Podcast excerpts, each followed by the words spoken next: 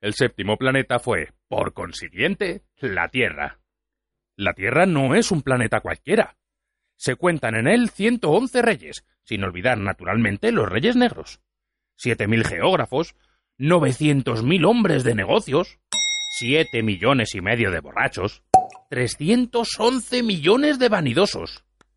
Es decir, alrededor de 2.000 millones de personas mayores. Para darles una idea de las dimensiones de la Tierra, yo les diría que antes de la invención de la electricidad había que mantener sobre el conjunto de los seis continentes un verdadero ejército de 462.511 faroleros. Visto desde lejos, hacían un espléndido efecto. Los movimientos de este ejército estaban regulados como los de un ballet de ópera. Primero, venía el turno de los faroleros de Nueva Zelanda y de Australia. Encendían sus faroles y se iban a dormir. Después tocaba el turno en la danza a los faroleros de China y Siberia, que a su vez se perdían entre bastidores.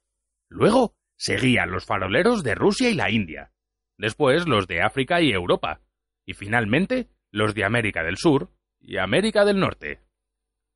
Nunca se equivocaban en su orden de entrada en escena. Era grandioso.